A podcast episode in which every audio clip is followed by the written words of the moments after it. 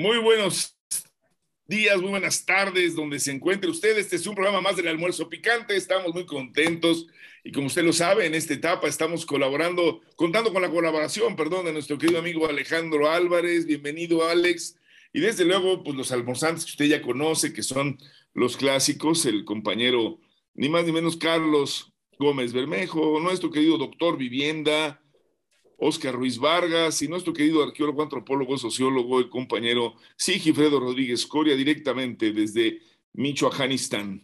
Y bueno, pues nosotros estamos muy contentos de que estén ustedes observando y trabajando porque hemos tenido interacción y nos parece que eso es valioso.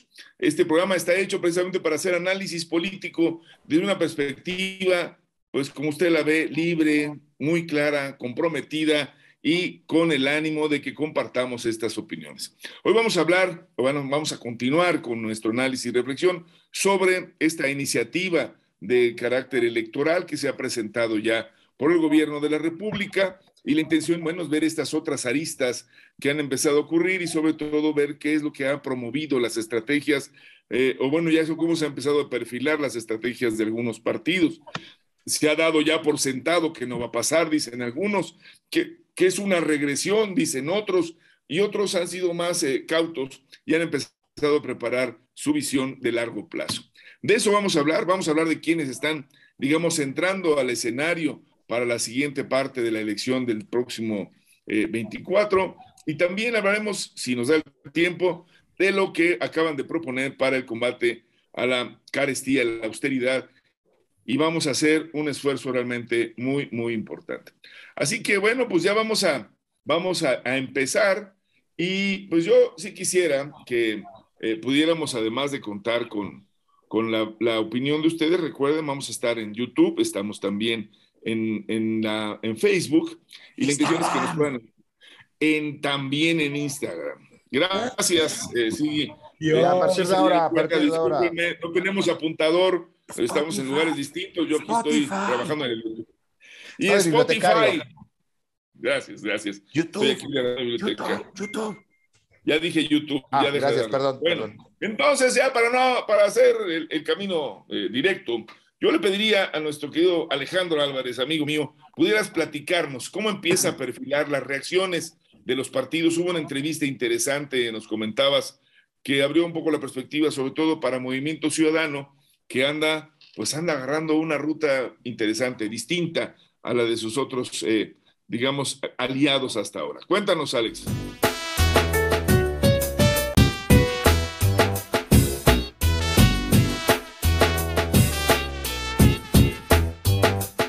Sigui, Uli, Carlos, Oscar. Buenas tardes al auditorio, buenas tardes, compañeros. Pues mira, eh, yo voy a enlistar una serie de, puntitos para que vayamos procesándolos a lo largo de estos, estas semanas.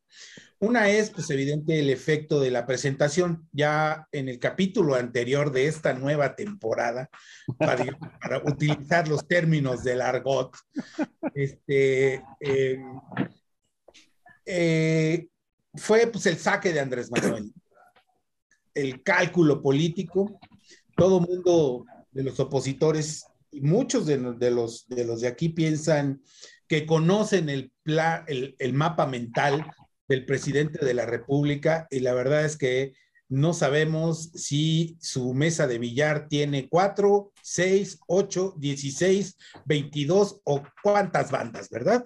Entonces, evidentemente ese cálculo hecho así, pues dio muchas reacciones. La primera reacción, pues la, la oposición fue para descalificar sin ni siquiera revisar las bondades de esta iniciativa.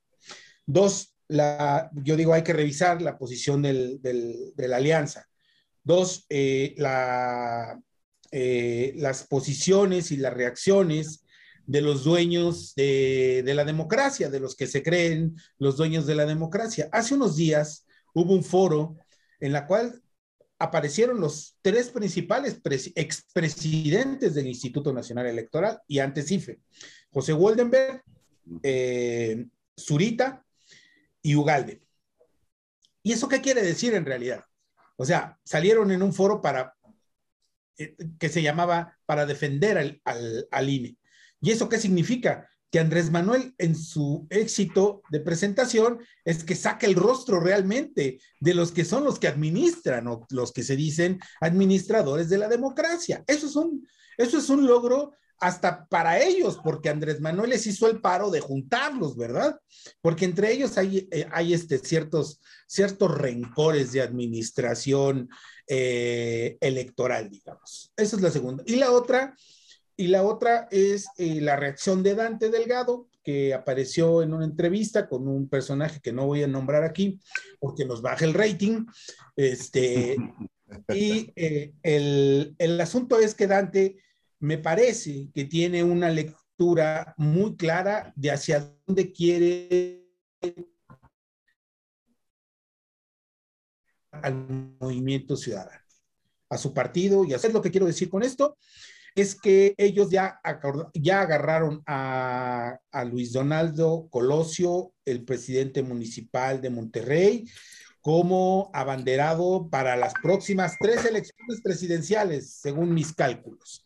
Evidentemente, pues el muchacho, eh, si me permite, el, el, presidente municipal, con todo respeto, el mocoso este, pues no tiene idea de cómo se mueven las aguas por esta nueva transformación. Entonces, esa reacción y eh, solamente me faltaría mencionar una que también creo que merece un capítulo importante, son las reacciones del movimiento, que esas deberían de ser las más importantes y las que apuntaran más a argumentar favorablemente sin interpretar lo que quiso decir el presidente, pero digamos, apuntarlo para abrir el debate, el debate profundo, el debate de fondo que, le, que, que carece en este momento la, la, este, el, tema, el tema electoral. Y aquí me detengo tantito para hacer hincapié en algo que ya les dije y ya he mencionado en este, en este foro al cual amablemente soy invitado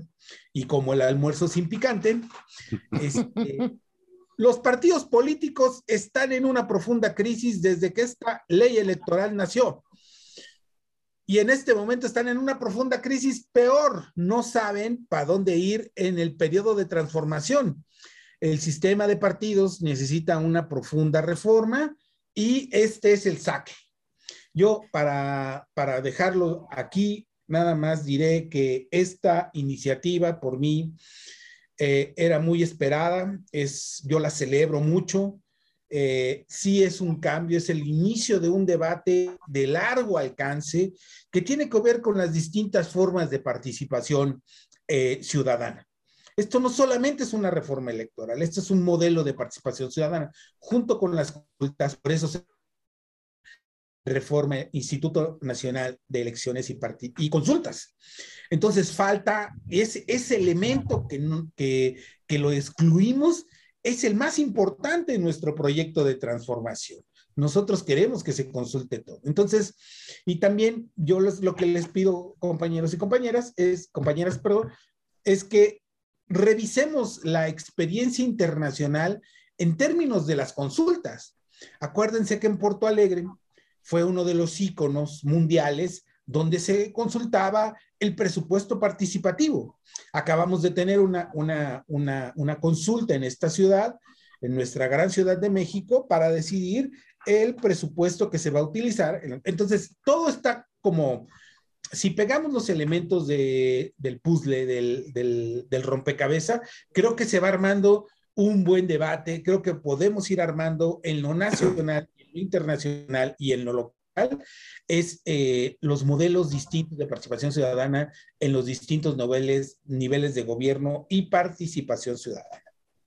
Muy bien, Alex, pues decíamos que era una reforma de gran calado, no por lo que representaba efectivamente en torno al tema de la participación de los partidos, el número de diputados, senadores, el el tema de las conscripciones y lo que hace a la representación proporcional, sino hablábamos incluso de que esto era el cambio de régimen político en cuanto a sus capacidades. Bien, pues yo le pediría ahora a Carlos, si estás de acuerdo, amigo, en ser el que continúe eh, atendiendo un poco los puntos que sugiere Alejandro, si nos das tu, opinión y sobre todo tu reflexión sobre lo que ya han estado diciendo otros y hacia dónde va este proceso. Adelante, Carlos. Gracias, maestro Oscar. Este, sigue Alex. Hola, hola, hola. Buenas, buenas tardes. Ya nos escuchas. Muy, muy contento de estar aquí con ustedes en un día, haciendo recuerdo, un, día como hoy, pero de 2022, Judas Priest entró al, al Salón de la Fama del Rock and Roll, lo cual me tula, ¿no? Pero bueno, yendo al, al tema. Bueno, también si vas a estar con las efemérides, acuérdate que un día como hoy se cubrieron de gloria nuestras armas. Los, partidos, los partidos políticos están en crisis y tienen en crisis rato con o sin la ley. Claro. Sí, o sea, y si te entendí, dices, bueno, esta ley hizo que se acrecentara la crisis de los partidos políticos, pero con o sin ella, los partidos políticos o el sistema de partidos políticos tenían un declive impresionante y no necesariamente por esa ley, este, que tampoco estaba diseñada para mejorarlo. ¿no? Este, se tiene que replantear, y de hecho esta reforma plantea precisamente una, una modificación a la forma de ingresos de los partidos políticos, lo cual ha sido bastante interesante y ha sido una de las partes más llamativas de la reforma. Para a, a todo mundo le encantaría dejar de subsidiar a los partidos políticos y si en esta reforma se les está haciendo una especie de cierre de la llave, en donde los partidos políticos vivirán única y exclusivamente de las aportaciones de sus asociados, de sus miembros, ¿no? Y sin recibir un subsidio por parte de, nadie, ¿no? Entonces también esta ha sido, una, ha sido una de las partes más atractivas para la ciudadanía, obviamente más agresivas para los partidos políticos, ¿no? Y, o sea, no, no, no, no solamente este, y, volvemos, a, volvemos a, a, un debate que se ha tenido, son necesarios tantos partidos políticos, la, la, la forma, los criterios para registrarlos están muy bajitos y nos ponemos este, a organizar y organizamos un partido político y hacer una secta, hacer una religión o hacer un partido político se volvieron, o, una ONG en los noventas, eran, eran, eran, eran, los negocios redondos para, para todo el mundo, ¿no? Hacer una religión, hacer un partido político o una ONG, porque los criterios eran relativamente laxos, ¿no? La verdad es que le tiraban a hacer las tres cosas, ¿no? Inclusive eran seriadas, Carlos, ¿no?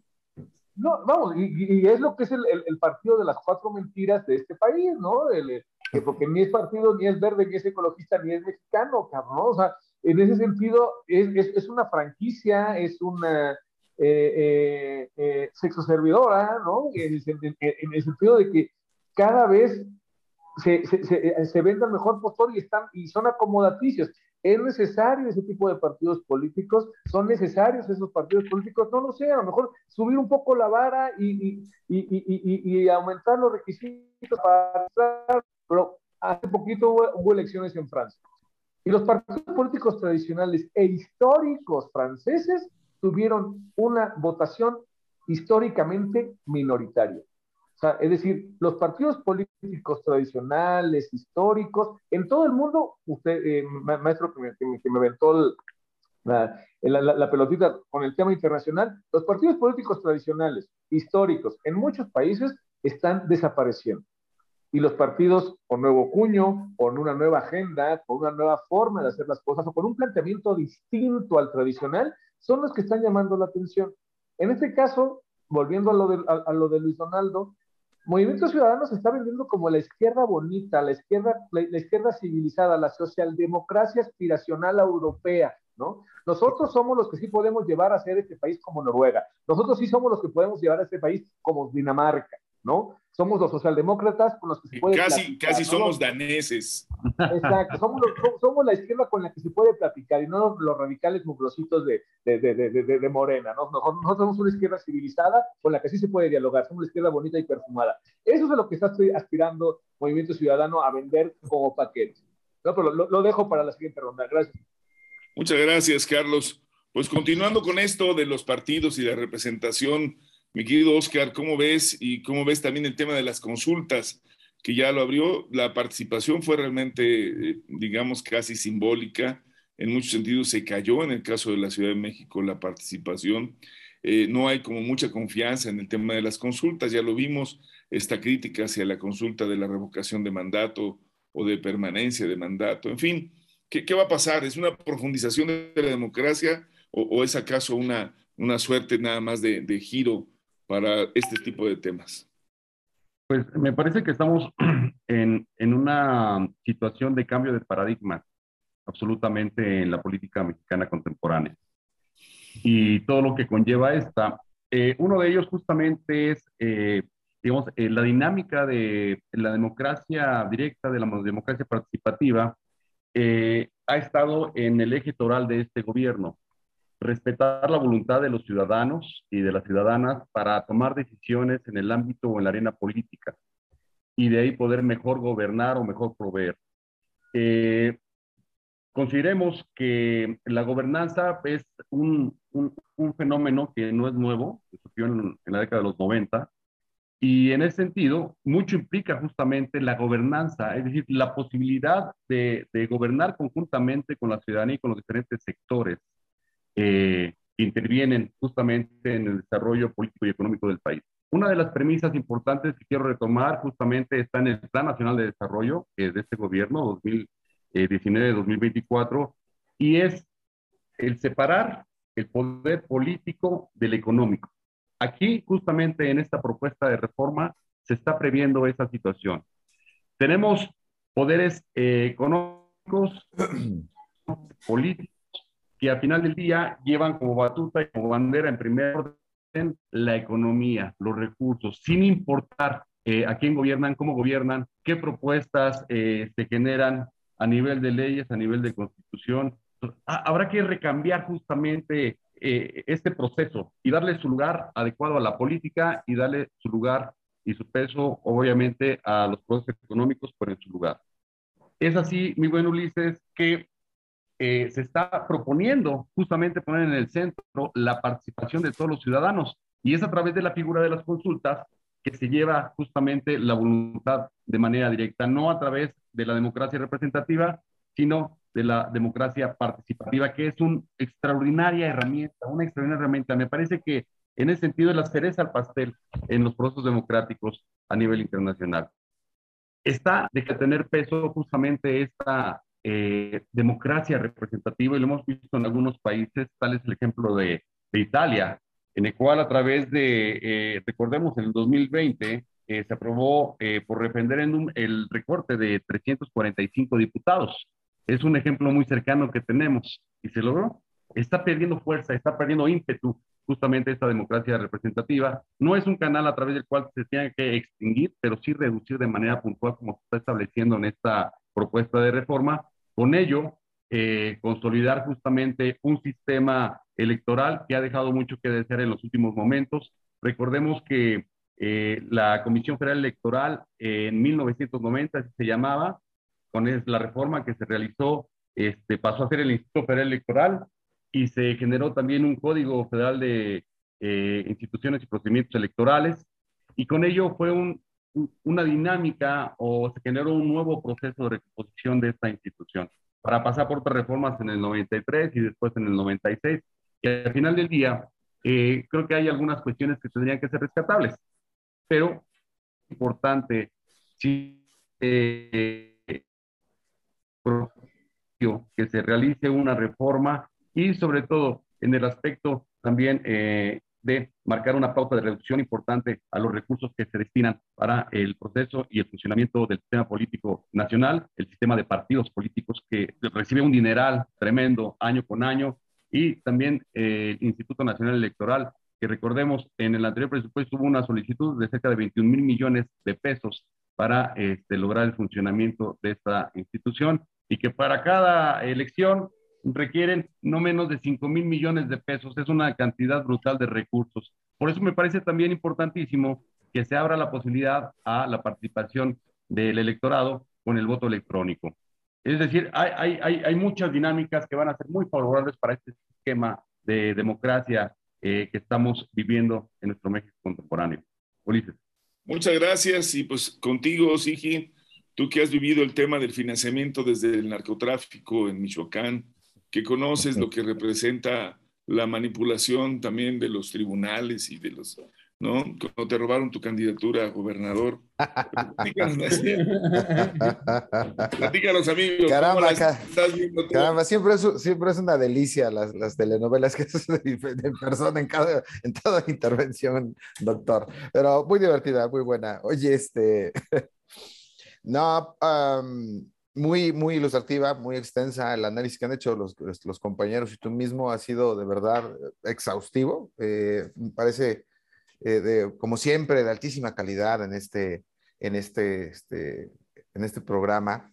Eh, yo quisiera retomar, pues, lo que podría quedar es como la parte técnica, ¿no? ¿Cuáles son los elementos que componen esta reforma? De hecho, les propongo, compañeros, aquí en, esta, en este programa, que les mandé, eh, le voy a subir al, al, al, espacio de Facebook la ley para que la pueda descargar, este, o una referencia para que la puedan descargar, descargar nuestros eh, almorzantes y puedan echarse una almorzada de la ley y ver, pues, efectivamente. Hay es que además, fíjense, hay varias polémicas ya, ya Alex había, eh, obviamente todo el sistema de partidos está reaccionando, lo cual es totalmente entendible, pues porque una vez que se establecen las normas, se acomodan los partidos, pues, eh, y los personajes que en ellos este, campean, eh, em, los equilibrios de fuerzas y las prebendas, pues ya quedan más claras a la hora de moverlo todo esto y que creo que es un poco lo que trata de hacer el presidente. Y pues eh, es, es, es, obvio que reaccionen, como el caso de Dante Delgado, pero pues también el ex consejero Ugalde, por ejemplo, ¿no? El esposo o ex esposo de Lía Limón, si no estoy. Ex esposo. Ex esposo, ok. Qué lástima. Ah, lo siento mucho, ¿no? Es cierto. Este, pero ciertamente. ¿Qué onda con tus preferencias? No, no, no, no, no, no, no, no, para nada. No, no, ¿qué pasó, compañero? No, no. Madera, madera. No, no, no, digo qué lástima que esa bonita pareja ya haya terminado, ¿no? Que no siguieran, ah. eso es a lo que me refiero nada más. Eh, reacciona Ugalde precisamente mencionando que en el caso de, los, de la reducción de, diputados, pues que no es el caso de los pluris, sino, que son los de mayoría y de que de hecho se complementan con pluris. Creo que habría que hacer el análisis, poner las pruebas, analizar lo que ustedes puedan. Eh, no, yo disiento, por, por supuesto, de, del señor Ugalde, pero pues ahí está, ahí está el, documento, lo vamos a subir para que usted lo pueda eh, analizar.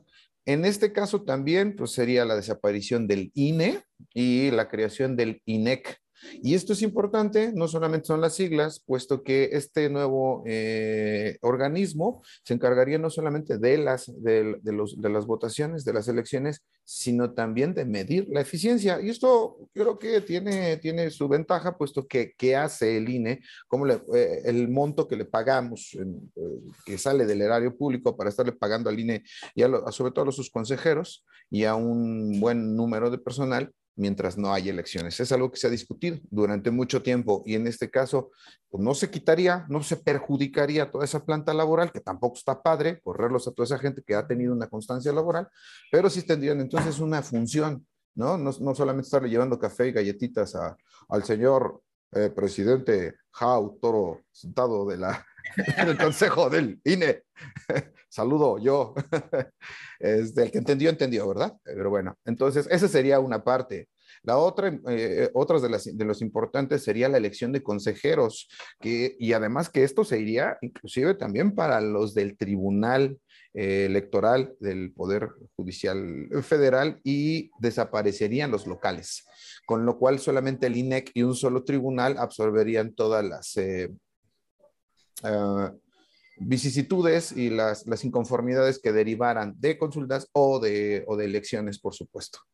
Eh, otro aspecto importante es la desaparición, decía, de los, de los soples y de los tribunales electorales. Bueno, esto ya queda, yo lo, ya lo comentaba, la eliminación de plurinominales, que esta es el, eh, una de las cosas que, que, que, sugiero habría que revisar. No estoy de acuerdo con lo que dice Ugalde, repito este, el cambio del modelo para elegir legisladores, un cambio en la distribución para, para, para la elección de diputados federales, cambiaría el número mínimo con el cual se, se, especifican las demarcaciones, el voto electrónico, lo cual les decía, a mí me parece muy importante, ya no habría que eh, estar debatiéndose entre ir a la barbacoa o a votar, podría uno entonces votar electrónicamente y comerse su barbacoa el domingo con toda confianza, disfrutar de los de espaldilla, unos de panza y, este, el, el, consomé, por supuesto. Con eso la, la armaría. Está calculando, ah, es otra cosa que habría que revisar también, por supuesto, siempre a debate, 20 mil millones de pesos de ahorro. Supongo que está haciendo el cálculo con respecto a lo que cuestan las, las, las eh, perdón, las, em, sí, las consultas por ejemplo, para evaluar y medir las, eh, las eficiencias de gobierno y, las, y lo que quiera la ciudadanía en periodos intermedios, y la cuestión del voto electrónico, más eh, ajustes ¿no? en, la, en, la, distribución y los soples locales y tribunales. Con eso se calcula, o están mencionando, un ahorro de 20 mil millones de pesos. ¿Cómo la ven? Pues resulta interesante, pero creo que sí había que decir, compañeros, que esta reforma que, que, bueno, de mucho de lo que vivimos de esta reforma electoral, que también fue evolucionando, recordarán ustedes que primero arranca con la posibilidad de que existan diputados plurinominales en aquella ley federal de organizaciones políticas y procesos electorales, la LEFOPE, de aquel 77, si no mal recuerdo. 1977, señor, sí. Se empezó a convertir paulatinamente en este acceso a la disidencia, a la oposición de un partido hegemónico, para después irse convirtiendo paulatinamente lo que decían en más ciudadanía, hasta que llegáramos a tener un órgano electoral completamente ciudadanizado, se decía eso, porque todavía hasta la elección del 88, cuando la famosa caída del sistema, de quien ahora es ni más ni menos que nuestro eh, flamante eh, director general de la Comisión Federal de Electricidad, eh, tuvo bien señalar que se había generado este conflicto del conteo. Esto llevó a que se formara un un, eh, instituto electoral eh, independiente, evolucionó, cambiaron sus nombres, tuvimos un tribunal y pareciera que entonces todo debería de seguir creciendo en esa, en esa proporción, en ese volumen, se hizo el cambio para que hubiera también eh, senadores plurinominales y creo que el debate se hace muy interesante para saber, ¿de verdad es necesaria más representación o no? Son en efecto los partidos los que en efecto tienen que ser la única vía ya ahí tuvimos también candidaturas ciudadanas, están consideradas, deberá mantenerse esto. Hoy tenemos diputados que son electos por los ciudadanos que viven en el extranjero. Habrá una circunstancia especial, hay segundas vueltas. Yo creo que sin duda hace falta una profunda reforma. Yo aplaudo también la posibilidad de que estemos discutiendo esta posibilidad de que cambien muchas las cosas. La, la democracia es muy cara.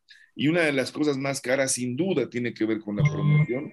La posibilidad de que hubiéramos tenido, y ustedes lo saben, mayor o menor participación en el sentido de la consulta ciudadana para los proyectos del presupuesto participativo estaba asociada a la promoción principal que el INE no hizo, que no hizo tampoco el Instituto Electoral de la Ciudad de México y no pagó nadie. Y entonces fueron los ciudadanos los que con poco o mucho recurso, con la posibilidad de ir de, de cara a cara, boca en boca, hablando de las cosas que se votaron algunos proyectos, que por lo demás había que decirles, algunos me parecieron extrañísimos porque no son de carácter general o aplicables, ¿no? Supe de un proyecto que se ganó en donde se aprobaron eh, calentadores solares.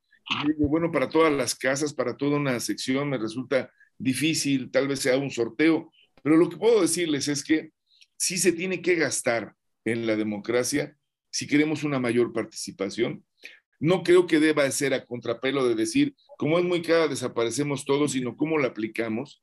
Y creo que habrá que mejorar los procedimientos.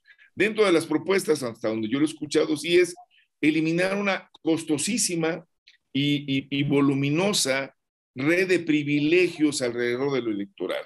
Y eso tiene que ver incluso con el tema del tribunal y particularmente con todo lo que están. Ustedes, si alguna vez tuvieron la oportunidad de entrar a este, yo diría, faraónico espacio donde está el Tribunal Electoral, es verdaderamente una locura. Les dieron, digo, el, presidente del tribunal en turno tiene elevador propio a su despacho especial para analizar las elecciones. Y dices, ¿qué, qué, qué, ¿de qué onda? ¿Qué estamos hablando? O de los montos con los cuales los consejeros y particularmente el consejero presidente, sea quien sea, tuvieron una cantidad enorme de dinero con unos asesores que cobran también pues fabulosas cantidades. pues tú viste tú ahí, Alex, de en algún momento en, el espacio, en la representación del Partido de la Revolución Democrática, hasta donde me acuerdo, y la verdad es que había, digo, de todos los niveles, tenían los partidos unos, pero los del instituto eran realmente eh, llamémoslo, fastuosos sus, sus ingresos. Yo recuerdo ahí, por ahí por lo menos a uno de los privilegiados como Ricardo Becerra, entre otros, ah, pues el mismo consejero hoy, Ciro llama, que ya, digamos, gozaba del privilegio de formar parte de eso. Todo eso tiene que cambiar y creo que también tiene que cambiar la idea de cómo concebimos a los partidos. Es verdad que cada vez que tenían dinero para los gastos no electorales significaron también no solamente negocios familiares, ya lo explicaba claramente Carlos, sino también sirvieron para generar clicas o, o grupos de poder, este, eh, cuadrillas, ¿no? De canijos que estaban ahí y hablamos de estas que maras. incluso tribus que maras. maras, exacto, ¿no? La mara de los chuchos y la mara de no sé quién, y que decías, cálmate, pero si ahí están, y que hacían de todo, y bueno, hasta tenemos casos en donde desde un partido se llegó a hacer trata por un señor, eh, el presidente de ese organismo en la Ciudad de México, y hay que decirlo, entonces los partidos también perdieron mucho de su sentido, origen y trabajo. Vale la pena, vale la pena plantearlo, pero también creo que no deberíamos de, dejar de tener en cuenta que habrá dificultades para que esto ocurra, porque esos privilegios hay algunos que no los quieren dejar pasar. Y el cálculo es que si ya ocurrió con la reforma, eh, esta es una reforma constitucional, hay varios artículos que tendrán que ser cambiados, con la composición actual va a resultar complicado, pero creo que es poner en ruta las condiciones de reforma y habrá cosas que sí se puedan hacer no necesariamente todo, pero creo que también tendría que haber un gran y enorme foro de discusión sobre este tema, y no solamente de los que dicen, yo que hice la democracia y ahora qué voy a tener, y las focas bebé, digo, ese tipo de cosas no caben, pero sí cabe la discusión de lo que van a hacer los ciudadanos. Así que les pediría una ronda muy rápida, compañeros de cierre, para que podamos hacerlo y con el mismo orden. Así que te pediría, Alex, nos quedan 10 minutos de programa, quizás un poco menos, para que nos digas en menos de cinco segundos, gracias.